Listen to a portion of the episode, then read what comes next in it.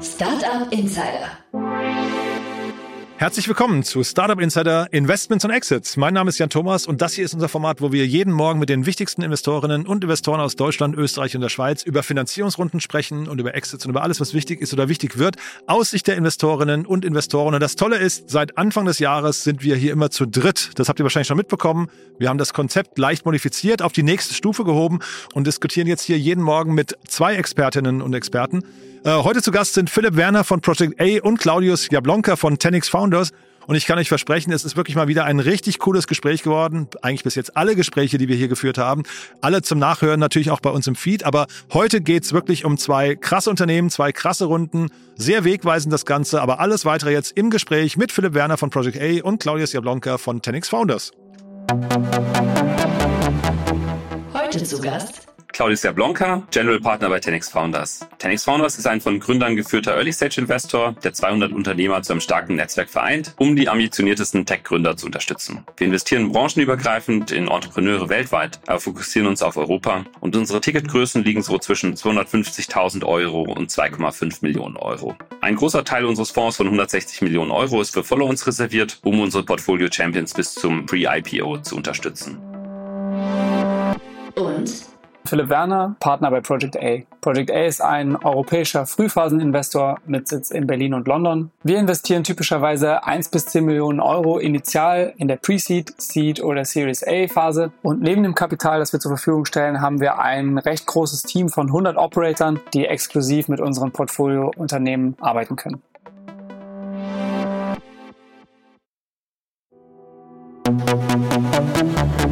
Investments und Exits. Cool, ja, das nächste Dream Team. Hallo Philipp, hallo Claudius. Hallo Jan. Moin zusammen. Ja, freue mich sehr, dass wir sprechen. Wir haben gerade vor, äh, im Vorfeld kurz festgestellt, ihr beiden, ihr kennt euch noch gar nicht aus gemeinsamen Investments. Ich dachte, das ist fast unmöglich, weil ihr beide so aktiv seid, ja? Ja, das ist tatsächlich der Fall. Also ich- wir haben, wir laufen uns viel über den Weg, glaube ich, so als Companies, aber wir haben noch nichts zusammen gemacht und wir beide haben uns auch noch nicht persönlich kennengelernt. Das werden wir sicher jetzt im Nachgang mal nachholen. Wahnsinn. Auf jeden Fall. Ja, also ich habe schon gesagt, ne, wenn jetzt hier vielleicht in einem Jahr ein gemeinsames Investment announced wird, dann glaube ich, dann tragen wir zumindest dazu bei. Das fände ich total eine, eine schöne Geschichte auf jeden Fall.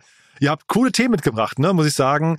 Ähm, vielleicht mal generell, wir, wir reden ja über AI jetzt. Ähm, sag doch mal ein, zwei Sätze dazu, wie ihr beiden zu AI steht. Das ist, äh, ist das gerade schon zu viel für euch oder sagt ihr, nee, da gucken wir uns eigentlich alles an, was kommt? Also ähm, ich fange vielleicht mal kurz an zu der Frage. Wir schauen uns schon relativ viel an im AI-Bereich. Ähm, und das liegt einfach daran, dass wir sehr teamgetrieben sind und dass wir im Moment in dem Bereich speziell einfach sehr, sehr gute Teams sehen, die sich jetzt auf den Weg machen, Sachen zu gründen dort, die ähm, bei Google, bei DeepMind und so weiter und so fort kündigen, um was Neues anzufangen, weil sie sagen, okay, die großen Organisationen sind ihnen zu langsam, sie wollen was Neues aufbauen. Jetzt ist die Zeit, die Gelegenheit, da ihre Skills äh, zu nutzen und da was aufzubauen, weil dort einfach technologisch jetzt so irre Sachen möglich sind und fundingmäßig natürlich auch viel möglich ist, so dass wir als so teamgetriebener Investor dort einfach sehr starke Teams sind und deshalb schauen wir uns eben auch vieles an in dem Bereich. Wir haben jetzt bisher, glaube ich, kein Investment in eine richtige AI-Application in dem Sinne gemacht, ähm, sondern eher so auf der Infrastruktur, Datenseite. Aber das würden wir auch nicht ganz ausschließen. Das ist immer eine Frage des Teams und ähm, findet man am Ende ein, ein Team, was so stark ist, dass man sagt, das kann sich auch in einem sehr vollen Markt gut durchsetzen. Bei uns ähnlich. Wir schauen uns sehr viel in dem Bereich an, führen aber auch viele Diskussionen, auf welchem, welcher Ebene des Stacks man da eigentlich äh, sinnvoll investieren kann mit einem Fonds wie unserem. Also ich glaube, dass wir jetzt bei einem Foundational Layer dabei sein würden, ist eher unwahrscheinlich aufgrund verschiedener Gründe, aber einer eben auch, wie kapitalintensiv das Ganze ist. Und dann äh, ganz, ganz viel natürlich auf der Application-Ebene, wo sich dann immer, haben wir auch schon mal drüber gesprochen, Jan, wo sich immer die Frage stellt, wie defensible ist das Ganze dann? Ich glaube, wenn man dann irgendwie einen proprietären Zugang zu Daten hat zum Beispiel, kann man das ganz gut machen oder andere besondere exklusive Zugänge. Das ist dann meistens so diese Diskussion, die wir führen. Wir haben ein Investment gemacht in 11x, nicht 11 Labs, über die wir gleich sprechen, in Anführungszeichen leider. Äh, ansonsten äh, sehen wir die meisten AI-Sachen eigentlich tatsächlich in, innerhalb der Deep Dives, die wir machen. Also bei mir liegt viel Supply Chain Logistik-Themen, da gibt es immer gute Ange Anwendungsgebiete für AI. Das heißt, ähm, dann gerne sehr vertikal und nicht so die ganz horizontalen Themen. Mhm. Das Spannende gerade finde ich und weiß nicht, wie ihr das seht, man, das vielleicht auch als Brücke zum ersten Thema, man hat so das Gefühl, es bleibt eigentlich kein Stein mehr auf dem, auf dem anderen. Ne? Also irgendwie selbst die, selbst die großen Unternehmen, so die, die, die äh, festen Säulen scheinen zu wackeln gerade, ne? Ja, ich glaube, du spielst auf äh, Perplexity an. Mhm. Das ist eines der beiden Unternehmen, die wir mitgebracht haben. Die haben gerade ähm, eine Runde geraced von IVP und einige andere bekannte Investoren dabei. Ich glaube NEA, Databricks und dann eben auch ein paar bekannte Individuals. Tobi Lüttke von Shopify ist da dabei. Elad Gil ist dabei, das ist der ehemalige Twitter-VP, glaube ich. Der GitHub-CEO Ned Friedman, also ein paar andere, die man kennt. Und sehr spannende Company, weil im Grunde eigentlich, wenn man es vielleicht auf den Punkt bringen will, versuchen, so ein Baby zu bauen zwischen ChatGPT und Google. Im Grunde also eine, den, den riesigen Suchmarkt angreifen und ähm, das Ganze halt mit einem chatlastigen Interface. Genau. Und äh, wahrscheinlich spielst du darauf an, weil, weil sich endlich mal jemand traut, Google anzugreifen. Ist schon so, oder? Also hätte man nicht gedacht, dass das jemals passiert, aber ich, hat, ich habe jetzt hier gerade im Vorfeld länger mit Perplexity rumgespielt. Man hat so das Gefühl, da, da entsteht was, was, was äh, ein ernsthafter Konkurrent werden könnte. Ja, was ich, was ich spannend finde, ist, ich meine, man muss mal betrachten, ähm, Perplexity wurde im August 2022 gegründet und ist eigentlich so als Produkt in einer, in einer Alpha-Version seit Dezember 2022 zur Verfügung. Und das hat schon eine enorme Reise gemacht seitdem. Das sind jetzt, glaube ich, 500 ähm, Millionen Suchanfragen gewesen letztes Jahr. Das ist schon ähm, echt erheblich. Und an dem Funding-Volumen hier sieht man eben auch, dass VCs dran glauben, dass jetzt Bewegung in den Suchmarkt kommen könnte. Und dass, dass eben auch Insider glauben, dass da Bewegung reinkommen könnte, wenn man eben sieht, dass ähm, High-Level-Leute von Google und von Amazon hier in Perplexity investieren. Ja, so, super spannend. Ich bin äh, bei solchen Modellen immer ein bisschen skeptischer, muss ich sagen, weil können wir gleich ein bisschen darauf zu sprechen kommen. Also äh, das Geschäftsmodell ist noch so ein bisschen TBD. Ne? Also wir wissen alle, wie Google Geld verdient. Bisher ist es eben bei ChatGPT und jetzt auch bei Perplexity so, dass man einfach eine Consumer Subscription abschließt. Hier sind das, glaube ich, 20 Dollar pro Monat und eben nicht das werbegetriebene Geschäft. Am Ende finde ich immer so ein bisschen schwierig, weil unter der Haube nutzen sie dann eben auch die bekannten Modelle, also Googles Gemini oder Mistral oder Anthropic, ich glaube in dem Fall auch. Und ich sehe nicht so richtig die, den Login und die Switching-Kosten für den User sind extrem gering. Das heißt, wenn ein Modell einfach besser performt als ein anderes, dann hält mich wenig davon ab, den Switch zu machen. Es sei denn, die UX ist irgendwie so überragend. Und die ist halt schwer zu verteidigen. Also ich sehe jetzt nicht so richtig, warum nicht ChatGPT im nächsten Update ein ähnliches Produkt hinstellen könnte. Perplexity unterscheidet sich jetzt bisher vor allem dadurch, dass sie eben auch Quellenangaben äh, machen und was natürlich so ein bisschen so ein Shortcoming von ChatGPT bis dato ist.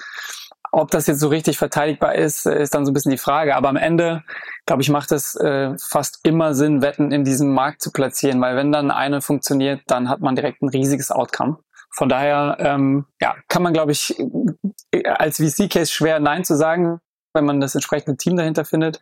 Aber ob die jetzt erfolgreich werden im Vergleich zu einigen anderen, es gibt noch U.com zum Beispiel von ex-Salesforce, äh, ich glaube ähm, Chief Scientist. Es gibt echt einige, die sich in dem Markt gerade rumtreiben und ich glaube auch einige der Foundational Player werden sicher auch äh, Interfaces äh, launchen. Von daher, ich bin ein bisschen auf der skeptischen Seite.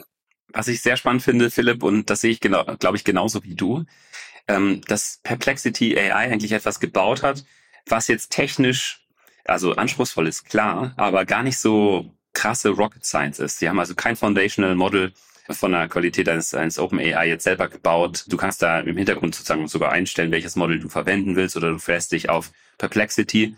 Es ist sozusagen ein, ein einfach nur ein schickes User Interface, ja, und eine Ansteuerung, eine schlaue Ansteuerung der anderen äh, Language Models im Prinzip über, ja, über APIs beziehungsweise ein bisschen tiefere Integrationen, ja.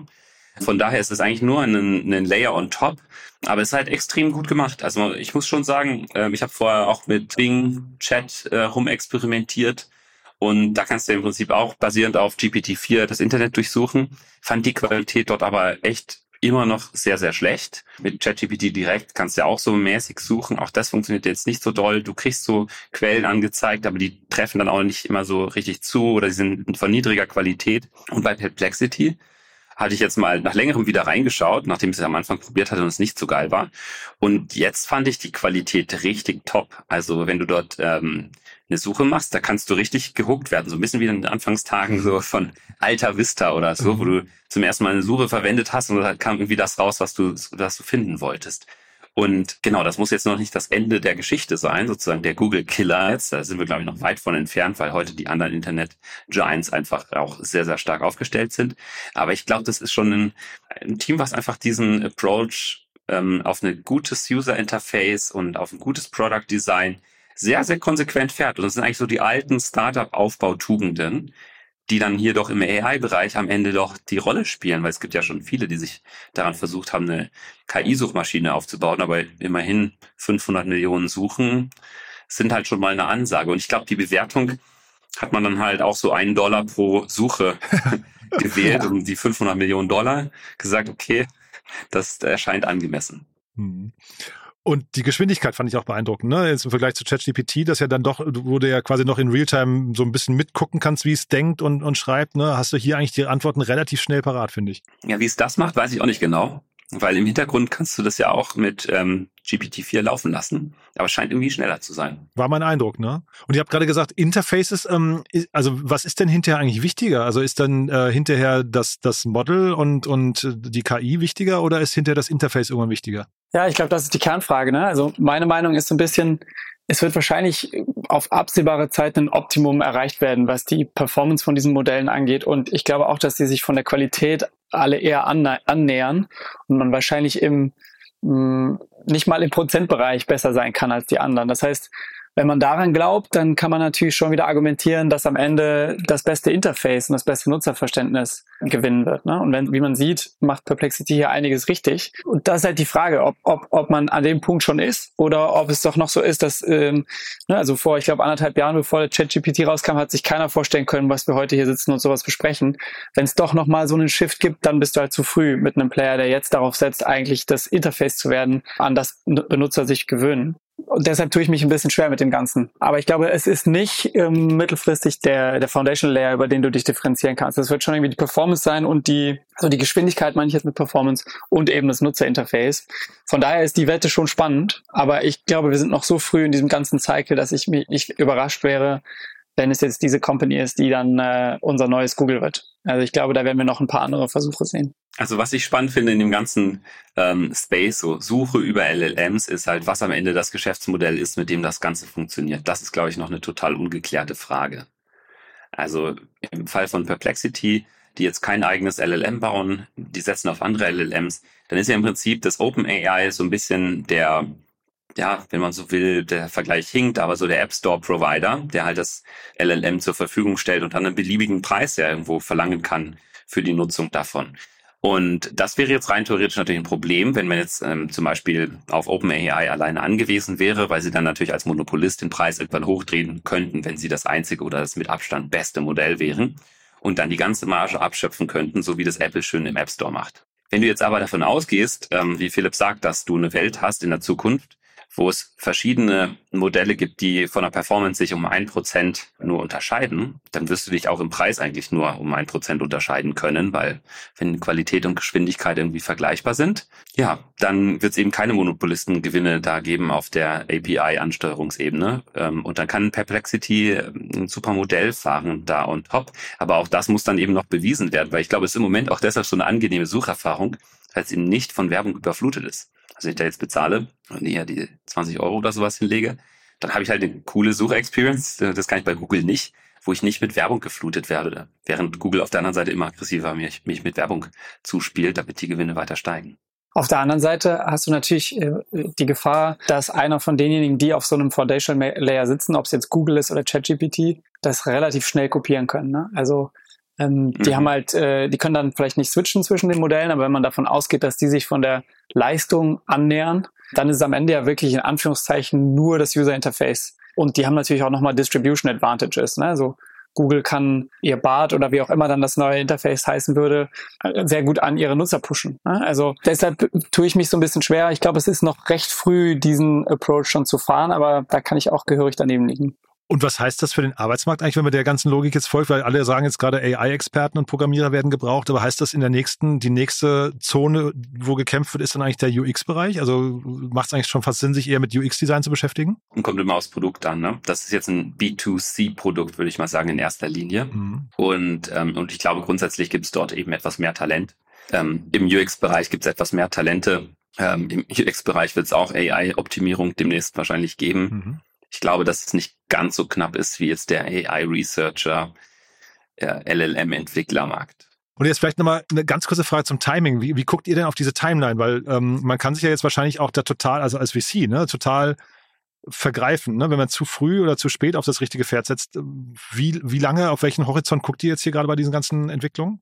Also von meiner Seite eine kurze Perspektive darauf. Also ich glaube schon, dass es etwas ist, was sich jetzt relativ schnell entwickelt. Das ist jetzt nicht ähm, eine Entwicklung wie jetzt, wenn ich jetzt in Fusion investiere oder äh, in, in fliegende äh, Taxis oder so etwas, wo ich mit Regulatorik und Entwicklung und Science und so weiter und so fort ewig brauche. Ähm, für solche Themen ist es, glaube ich, schon so der typische VC-Horizont von irgendwie ähm, fünf bis äh, zehn Jahren, äh, vielleicht auch 15 Jahren mal im Extremfall, in dem ich dann weiß, wo ich stehe. Also hier weiß ich, glaube ich, bei Perplexity als VC auch schon zwei Jahre nach der Pre-Seed-Runde, dass es zumindest interessant wird. Also 500 Millionen Searches und ähm, entsprechende ähm, Finanzierungsrunden, Support und so weiter und so fort. Das kann, also entweder es knallt halt irgendwann und es wird nix, ähm, oder es geht durch die Decke. Ich glaube, das sind hier die zwei Szenarien, die man dann in ein paar Jahren wissen wird. Hier hat ja auch äh, Jeff Bezos investiert, ne? Hat er da privat investiert? Äh, ich glaube schon, ne? Also der jetzt nicht stellvertretend für Amazon oder gibt es hier eine Agenda von Amazon noch mit drin? Nach meinem Verständnis hat er über sein Family Office investiert. Das erkläre ich mir so, dass das Family Office einerseits wahrscheinlich viel Geld hat und das auch investieren kann und da auch relativ ähm, schnell und handlungsfähig ist, anders als Amazon, was eben schon ein großes Schiff ist. Dann ist es hier ein potenziell regulatorischer Bereich, hm. wo für Amazon, die schon eine Monopolstellung im E-Commerce haben, Search boah, vielleicht der nächste Bereich ist, wo, wo sowas dann so ähm, Antitrust-Untersuchungen nach sich zieht. Mhm da vielleicht das Family Office einfach schneller und agiler, um in so einer heißen Runde mitzukommen. Dann kann es natürlich auch so das Targeting vom Gründer selbst sein, dass er sagt, er hätte nicht gerne hier Amazon dabei, sondern er darf nur privat investieren. Das kann ja auch eine Entscheidung des Gründers sein in einer sehr heißen Runde. Aber ich glaube, es gibt schon einen strategischen Engel in gewisser Weise aus Jeff Bezos Sicht. Denn, also nur mal ein, ein Beispiel, nur mal gesponnen. Nehmen wir mal Amazon Alexa. Das möchte wahrscheinlich langfristig jetzt nicht eine Microsoft-Technologie verwenden, wie OpenAI für die Suche. Das möchte wahrscheinlich auch nicht unbedingt Google Bart verwenden, wenn es nicht unbedingt muss. Also ich glaube, die sind schon froh, wenn sie auch auf Alternativen zugreifen können, wenn sie auch Alternativen irgendwie fördern und nach oben kommen lassen. Daran jetzt mitzuverdienen, ist für das Family Office vom, vom Amazon CEO sicherlich nicht dumm. Es gibt, glaube ich, auch noch einen trivialeren Gedanken, äh, auch wenn ich da mitgehe wenn du ein Angel dieser Kategorie bist oder ein Multifamily Office, äh, oder sorry, ein Family Office, dann äh, ist es auch schwer, bei so einem Deal Nein zu sagen. Ne? Also wie gesagt, das ist ein so großer Markt. Wenn du da die Chance siehst, dass ein potenzielles Google neu entsteht ähm, und eben mit solchen VCs da co-investieren kannst, dann sollte man das wahrscheinlich machen. Also so viele Teams, die, die, die den Shot haben, das nächste Google zu bauen, gibt es dann auch nicht. Ähm, das heißt, auf die kann man ruhig ein bisschen streuen ähm, als Angel. Und ich glaube, so ähnlich denken wahrscheinlich auch Tobi Lütke ähm, oder Ned Friedman in dem Fall. Ähm, ne, also ich, ich glaube, diejenigen, die es bis dahin schaffen, dass sie von IVP und NEA äh, raisen, äh, wenn dir das gezeigt wird, dann äh, gibt es wenig Grund, da Nein zu sagen, weil da gibt es halt eine Handvoll von und einer davon wird es schon packen. Ähm, das muss man dann eigentlich mitmachen. Und ähm, vielleicht nochmal so ganz kurz die Frage, wenn, wenn das jetzt eure Portfolio-Company wäre. Ne? Ich finde das ja schon ein bold Move, dass man hier sagt, Frontalangriff äh, gegen Google. Ich habe immer so das Gefühl, man sagt in Deutschland immer so, lieber erstmal eine Nische und eine Nische besetzen und dann so aus der Nische heraus sich weiterentwickeln und dann, dann irgendwie so einen Markt nach dem anderen angehen. Die machen es jetzt genau andersrum. Ist das schlau oder, äh, oder geht es auch gar nicht anders? Also der amerikanische Kapitalmarkt ist eben schon ein Wunder und da sind eben solche großen Moonshots möglich. Aha. Da gibt es genug Kapital, was jetzt in dieser Runde daran glaubt und da wird es auch möglich sein, wenn es sich weiter positiv entwickelt, in der nächsten Runde nochmal viel größere ähm, Visionen äh, auf den Tisch zu malen. Und äh, von daher ist es schon echt, echt faszinierend. Aber in der Tat, also wenn man, glaube ich, Google angreifen will, dann muss man es richtig machen dann sind 73,6 Millionen Dollar immer noch Pocket Change, wenn man einen Shot hat, das zu schaffen. Und ich glaube, so denken da die amerikanischen Investoren, die da jetzt reingehen und sagen, okay, das ist noch, also sozusagen, das ist noch eine Seed-Runde in dem Spiel alles oder nichts. Startup Insider. Cool, dann würde ich fast sagen, wir gehen zum nächsten Thema. Ne? Wir bleiben quasi im AI-Bereich, aber wir gehen quasi, wir machen den Zoom auf und gehen ein bisschen in eine Spezialdisziplin rein, ne? die ich aber auch super spannend finde, vor allem aus Mediensicht natürlich. Ne? Genau, die zweite Company ist äh, Eleven Labs aus UK. Äh, insofern sollte man die kennen, als dass sie es jetzt geschafft haben, von der Pre-Seed zum Unicorn zu werden in 18 Monaten. Hm. Ähm, sind also das letzte oder das neueste UK Unicorn. Riesenerfolg für Concept und Credo, die da in der, in der Pre-Seed meines Wissens investiert haben. Die Company will der globale Leader für Voice AI werden. Ähm, sowohl was Research angeht als auch äh, Produktentwicklung. Und was sie im Grunde machen, ist Text-to-Speech und Speech-to-Speech. Ähm, das heißt im Grunde synthetische Stimmen zu erstellen. Und über die Anwendungsfälle davon können wir gleich ein bisschen sprechen. Die haben auf jeden Fall jetzt äh, gerade ihre Series B ähm, announced. 80 Millionen waren das, glaube ich, ähm, Dollar. Ähm, Co-leaded von Andreessen, die schon in der letzten Runde investiert haben. Jetzt kommt Sequoia mit dazu. Und auch hier wieder äh, GitHub CEO Ned Friedman. Also der scheint ein gutes Händchen zu haben gerade. Genau, sehr spannende Runde. Die letzte war, glaube ich, 19 Millionen Series A auf auch schon eine 100 Millionen Bewertung.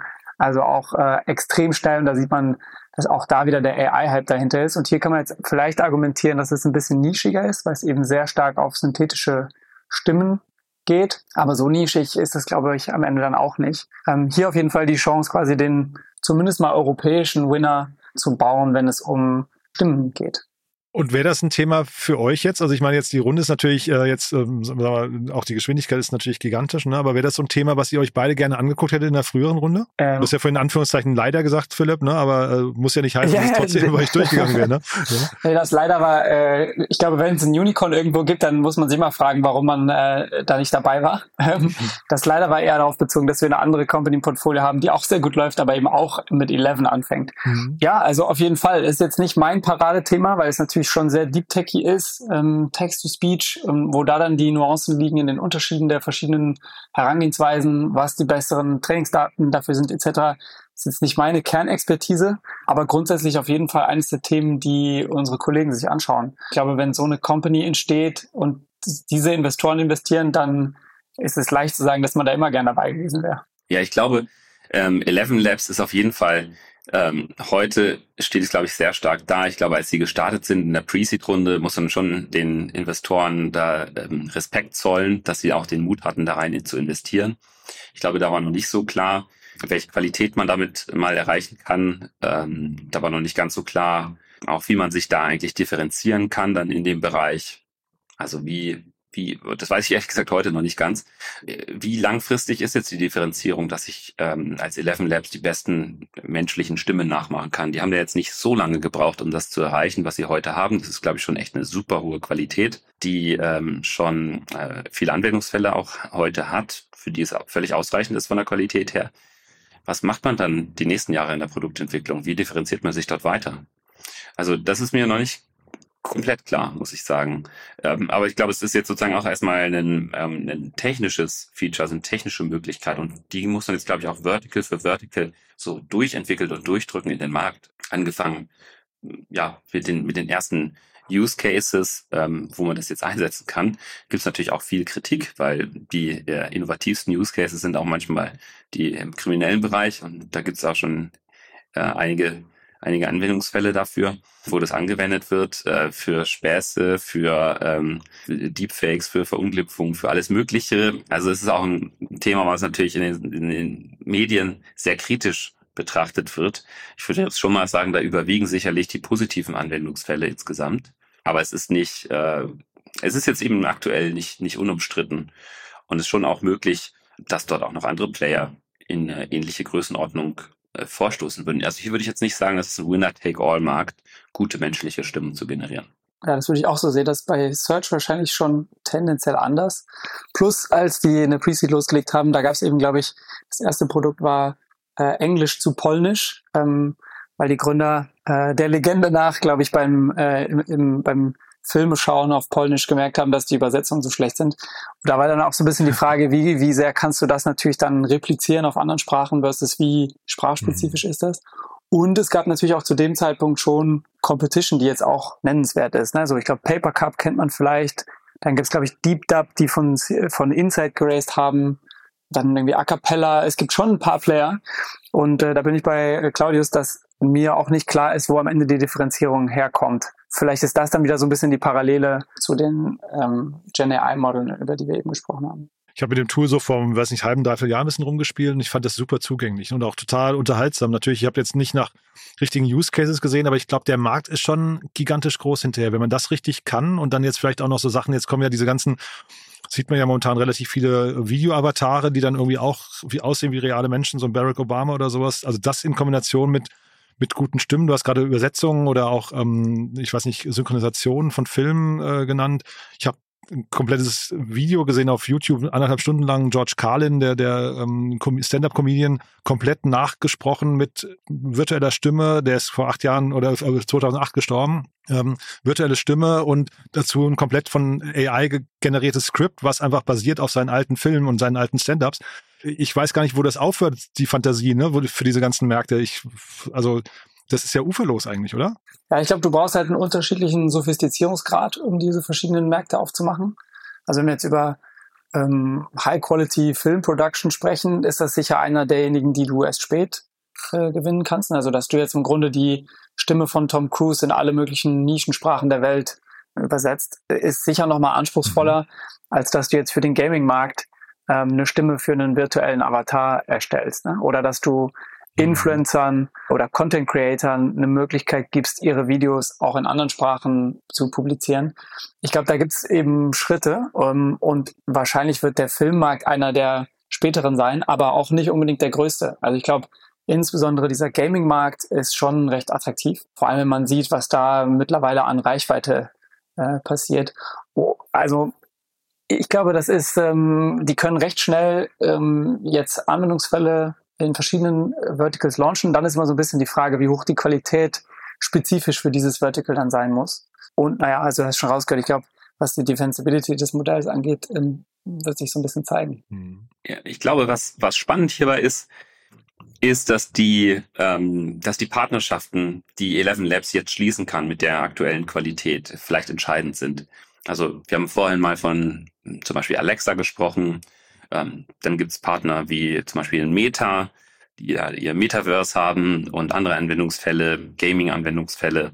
Ähm, vielleicht kann man in Spiele-Engines ähm, schon reinkommen. Und ich glaube, es wird immer spannender, gerade im Gaming-Bereich, weil sicherlich auch die NPCs, also die Charaktere, die dort äh, rumrennen, nicht mehr nur geskriptet äh, aufgenommen werden. Also das kann ich gar nicht mehr mit Menschen aufnehmen, weil wenn ich in der nächsten Version vielleicht da eine AI haben möchte, mit der sich der Spieler dann mit jeder x-beliebigen Figur im Spiel unterhalten kann und einen Dialog führen kann, der vorher so nie geskriptet wurde, dann kann ich das gar, gar nicht mehr mit Menschen aufnehmen. Das heißt, ich brauche dann, mhm.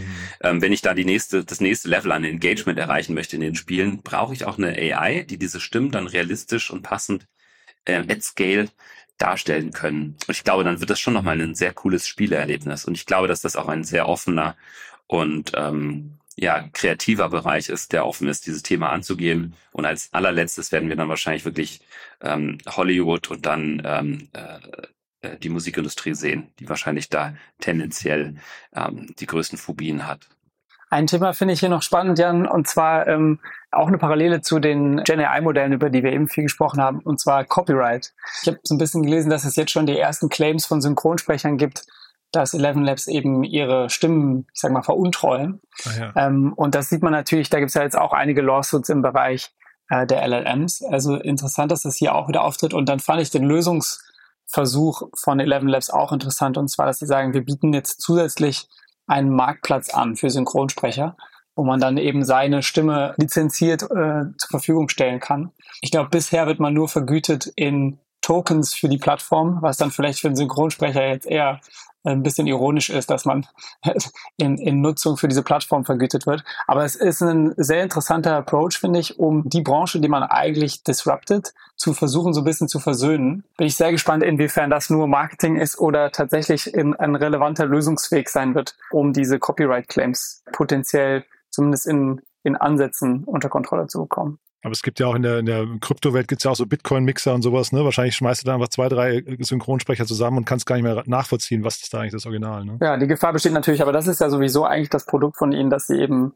ähm, synthetische Stimmen anbieten. Mhm. Ähm, und wie man dann nachweist, ob jetzt die eigene Stimme darin verarbeitet wurde, da werden wir sicher auch die, die ein oder anderen äh, Lawsuits zu sehen. Dieses Video, was ich gerade von George Carlin äh, zitiert hatte, das ist wirklich faszinierend. Wie gesagt, angeblich AI generiert. Und da gibt's diesen Moment, wo er äh, dann im Video plötzlich sagt, naja, in der Zukunft wird das so sein, dass AI einfach aufgrund äh, dieser Verfügbarkeit von, von Bild und Ton ähm, eigentlich dafür sorgt, dass du einen 24-Stunden-Begleiter neben dir hast, der dir die ganze Zeit Nachrichten vorliest als Nachrichtensprecher und das ist quasi dein persönlicher entweder Nachrichtensprecher oder Stand-up-Comedian, der für dich Witze macht auf deinem Level oder auf deinem auf deinem äh, persönlichen Niveau, ne? Irgendwie finde ich total faszinierend, dass also sowas ja eigentlich dann auch machbar wird, dass so die ganze Medienbranche sich vielleicht nochmal komplett verändert wegen AI, ne? Ja. Also was ich in der Hinsicht auch eben spannend finde, sind diese, wenn man sich nochmal überlegt, diese ganzen ähm, Assistenten, ähm, Google Assistant und Siri und so weiter und so fort die sind ja im Prinzip auch auf einem, auf einem Level von vor vier Jahren so ein bisschen stehen geblieben. Mhm. Also da hat sich, finde ich, nicht so viel getan, ähm, wie das, was wir jetzt im letzten Jahr im LLM-Bereich gesehen haben.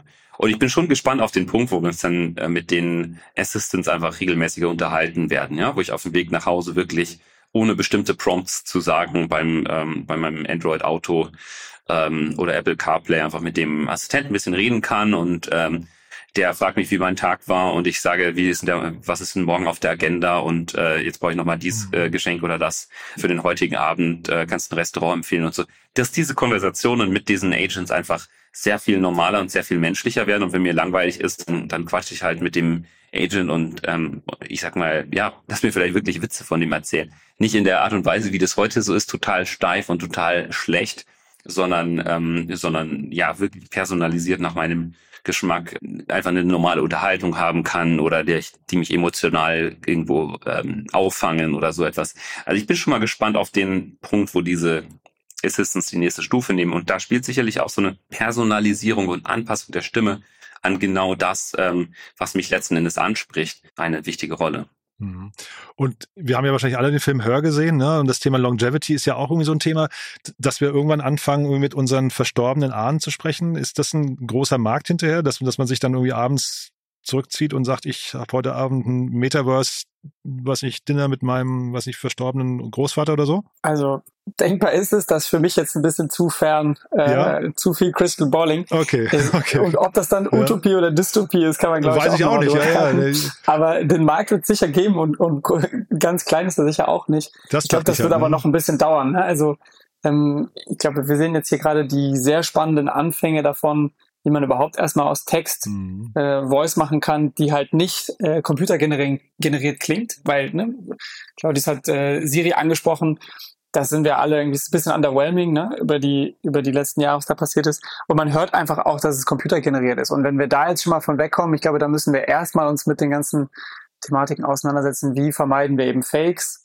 Wie vermeiden wir all mhm. den, ähm, all die negativen Sachen, die, die dadurch auch entstehen können? Und ich glaube, irgendwann wird man dann vielleicht auch in Sachen reingehen, die noch ein bisschen futuristischer ist, ob es dann mit seinen Vorfahren sprechen ist oder was, was anderes.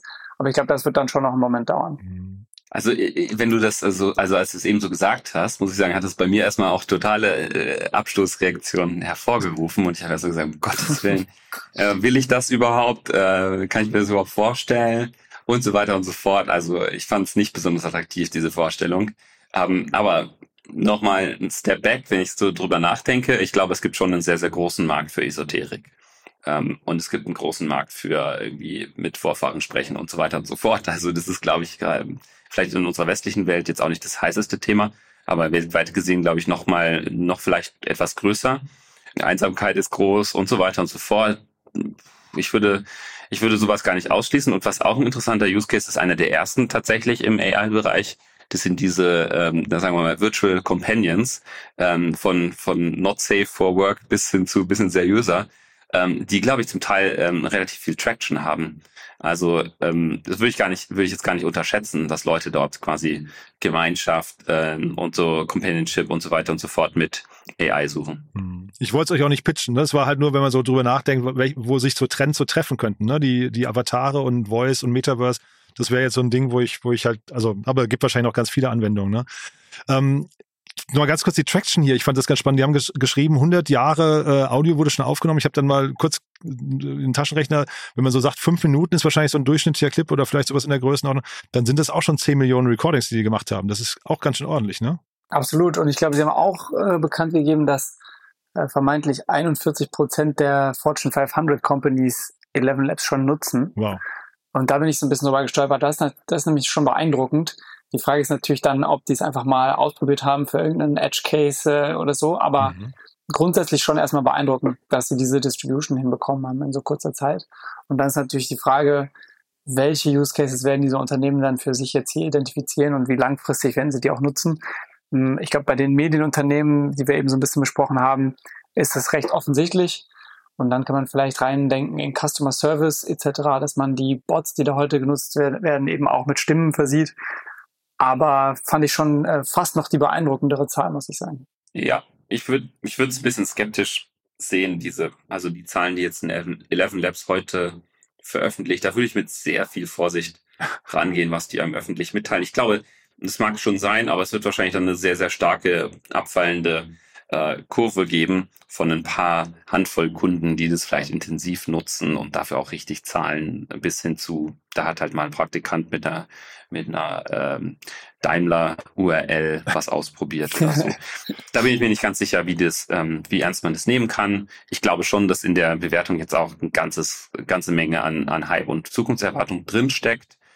Hey, aber ähm, nichtsdestotrotz ist es, glaube ich, ja, definitiv der dominante Player jetzt gerade in diesem Bereich. Und da vielleicht einmal noch ganz kurz, äh, der deutsche Markt, Frühphase, gibt es da Themen, sagen wir, die so ein bisschen da mitstinken können, wo es jetzt bei euch so gerade kribbelt oder sehen wir da gerade zu wenig? Kann ich jetzt ehrlich gesagt nicht zu sagen. Ähm, also wir haben in den USA im Legal Tech-Bereich in Verbindung mit Audio ein Investment gemacht. Äh, dazu kann ich aber mehr nicht sagen an der Stelle. Ich hab, würde jetzt auch lügen, wenn ich sagen würde, ich hätte mehrere Teams gesehen aus Deutschland, die an diesem Thema arbeiten. Ich glaube, es ist schon ein sehr spezifisches. Ne? Das nee, ich meine aber eigentlich insgesamt die beiden Themen, die wir heute besprochen haben. Ne? Also grob, so. grob AI, dass man halt sagt, gibt es denn, gibt's denn frühphasige Unternehmen, wo man das Gefühl hat, die haben einen Anspruch, auf der internationalen Bühne mitspielen zu wollen? Ja, also ich glaube, das hatten wir eingangs gesagt, dass wir schon sehr viele Teams sehen, ähm, die eben so die größeren Unternehmen verlassen und, und äh, inspiriert sind von den Modellen, die eben jetzt genau diese Finanzierungsrunden hier ähm, unter Beweis stellen. Ob das jetzt konkret dann die beiden Modelle sind, also ich meine, wir haben Mistral gesehen, was LLMs angeht hier aus Europa. Ob es jetzt einen Player gibt, der versucht, die europäische Perplexity slash Google-Suche zu werden oder eben nochmal einen 11 Labs äh, aus Deutschland. Ich glaube, das kommt dann am Ende immer darauf an, ähm, welche ähm, Mitarbeiter bei OpenAI etc. dann vielleicht gerade welche Nationalität haben und sich entscheiden, ähm, was eigenes zu machen. Ich glaube, man sieht dann da tendenziell viel aus Frankreich gerade. Ich glaube, der, der Markt ist nochmal sehr spannend, was, was AI angeht, weil einfach da viele der führenden Forscher eben aus, aus Frankreich äh, in den USA gearbeitet haben und jetzt zurückgehen. Aber ähm, ja, ich glaube, am Ende ist es so ein bisschen random dann, ähm, welche Nationalität dann dahinter steht. Ähm, aber ich kann mir schon vorstellen, dass wir auch nochmal einen ähm, Perplexity-ähnliche Company aus, aus Europa, vielleicht sogar aus Deutschland sehen werden. Ob das dann jetzt die Erfolgschancen nochmal positiv beeinflusst, das würde ich jetzt äh, eher hinterfragen. Ja, also bei uns zum Beispiel im Portfolio gibt es ein Startup äh, mit dem österreichischen Team, was jetzt ähm, aber schon von Anfang an mit einer ähm, Delaware äh, Inc. gestartet ist und wo jetzt auch das halbe Team in die USA gegangen ist. Also da haben wir leider ein bisschen Brain Drain, ähm, weil wahrscheinlich ähm, im Bereich Foundational Models einfach doch die USA dann doch noch der, der stärkere Kapitalmarkt sind und wahrscheinlich auch der stärkere Konsumenten- und äh, Corporate-Markt, um da zu, vor Ort zu sein. Also ähm, das ist natürlich also stark sozusagen für die Ausbildungsqualität hier der europäischen Unis, wenn hier solche Talente herkommen und letzten Endes ein bisschen schade für den Kapitalmarkt und Standort äh, Europa, dass solche Firmen dann oft eine US-Inc. darüber haben, weil sie wissen, dass es langfristig in den USA für solche Themen ähm, das, das ambitioniertere Kapital gibt für uns macht es, macht es letzten Endes keinen Unterschied. Wir investieren in die besten Teams weltweit. Aber ähm, als Europäer freue ich mich natürlich schon auch, wenn das europäische Entities bleiben. Aber ich kann es verstehen, wenn Gründer das, ähm, das optimieren, was für ihre Firma jeweils am besten ist. Und ansonsten haben wir ähm, vor kurzem in eine Company in UK investiert, die auch äh, basierend auf mehreren LLMs sozusagen ihre Lösung on top baut. Ähm, da kann ich jetzt auch noch nicht viel mehr zu sagen, außer dass äh, einer der beiden eben aus, aus Google DeepMind äh, rauskam. und äh, beide vorher jeweils eine Company an Apple verkauft haben. Also dort ein wahnsinnig ähm, starkes, sozusagen starker Talentpool, wo ich sagen würde, UK ist uns da ein Stück weit voraus, weil dort eben auch von den Big Tech-Konzernen in letzter Zeit viele Zentralen waren, die schon in dem Bereich ähm, Fortschritte gemacht haben im AR-Bereich und die Leute jetzt dort eben rausgehen und was Neues machen. Wir sehen aber auch, und das finde ich positiv, gerade in München Investments von Google, Apple, Meta, AWS, die massiv hier in den Standort investieren und ihre Entwicklungszentralen hier aufbauen. Und das spricht wieder für Deutschland und ich glaube, es spricht sozusagen auch mittel- und langfristig sehr dafür, dass sich hier internationale Talente konzentrieren in Europa. Und äh, man sieht eben jetzt in der aktuellen, ähm, in, in dem aktuellen AI-Trend, dass dort viel in UK passiert. Und ich glaube, das ist aber eine sehr starke Basis hier, damit in Zukunft auch weiter mehr in Deutschland passiert. Cool. Tolles Schlusswort. Dann, äh, Klaus, vielleicht schaffen wir es ja aber in einer der nächsten Folgen über euer ähm, Investment aus UK mal zu sprechen. Das klingt ja auch super spannend. Bis hierher würde ich sagen, vielen Dank euch beiden. Es hat großen Spaß gemacht, war eine tolle Auftaktfolge und ich freue mich aufs nächste Mal. Danke auch. Danke dir. Bis dann. Ciao, ciao. Bis dann. Bis dann. Ciao. Ciao. Investments und Exits. Das war das Gespräch mit Claudius Jablonka. und Philipp Werner. in der aktuellen Folge Investments und Exits. Wir brauchen dein Feedback. Unsere Mission ist es, das relevanteste Medium in der deutschsprachigen Start-up-Szene zu werden. Wir stehen mit unserem Namen dafür ein, dass unsere Inhalte und Produkte deinen Ansprüchen gerecht werden.